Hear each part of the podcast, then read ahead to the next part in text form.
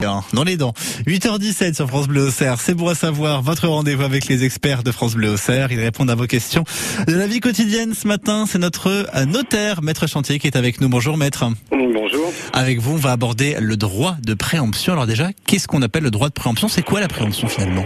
Alors le droit de préemption, ben, c'est la possibilité, euh, ben, soit par un organisme tel la, commune ou voire des communautés d'agglomération, voire dans le monde agricole des affaires, ou des personnes, euh, on va dire physiques, par exemple un locataire, de pouvoir acquérir le bien à la place de la personne qu'on aurait choisie, c'est-à-dire que la personne un droit prioritaire. Voilà, une personne qui pourrait dire, bah moi, moyennant les modalités qu'on me présente, je vais me porter acquéreur parce que j'y ai un intérêt. Voilà. Alors est-ce que ça se décide avant ce, ce droit de préemption, c'est-à-dire que vous parlez d'une personne physique, d'une personne qui serait locataire et qui pourrait être prioritaire euh, sur, sur, sur la propriété du bien. Comment ça se définit Alors ça, c'est quelque chose qui est extrêmement encadré justement pour éviter les abus. Par exemple, si vous avez euh, un bien qui est à la location et puis vous vous dites, moi j'aimerais bien le vendre, mais j'aimerais le vendre sans mon locataire parce que je vais peut-être le vendre plus cher.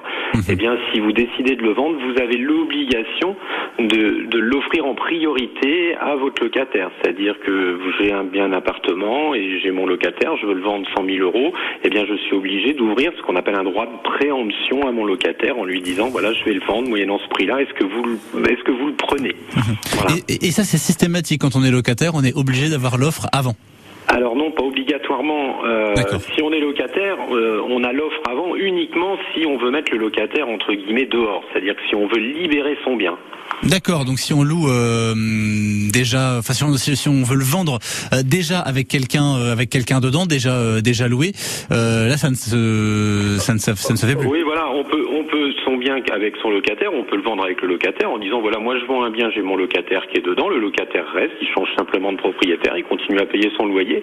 Mais par contre, si on veut dire au locataire attention, il faut que vous partiez parce que je veux vendre mon bien et puis je pense que je vais le vendre plus facilement parce que la personne qui va l'acheter va vouloir l'habiter, faut qu'on lui offre en priorité. On va lui dire voilà, je vous l'offre en priorité. Et puis si plus tard on est amené à le vendre moins cher parce que le locataire est parti, mhm. eh bien on va être obligé de offrir la possibilité à son locataire qui est parti de pouvoir le racheter moins cher, c'est-à-dire au vrai prix. D'accord, très bien. Eh bien écoutez, tout ça c'est bon à savoir en tous les cas et toutes les informations, encore plus d'informations selon les spécificités. On n'a pas parlé du côté agriculture et du côté commercial. Vous les retrouvez évidemment chez le notaire le plus proche de chez vous. Merci beaucoup, maître chantier, d'avoir été avec nous ce matin. Au revoir. Belle journée, au revoir. 8h20 sur France Bleu Auxerre. Prudence avec cette euh, vigilance.